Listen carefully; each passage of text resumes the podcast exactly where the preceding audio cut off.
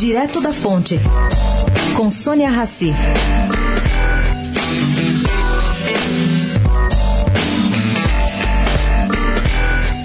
Entre as maiores clientes do BNDES nos últimos cinco anos figuram 10 empresas estrangeiras. A campeã, não dava para imaginar, é a TIM, com 12 bilhões de reais, segundo dados disponibilizados na página do banco.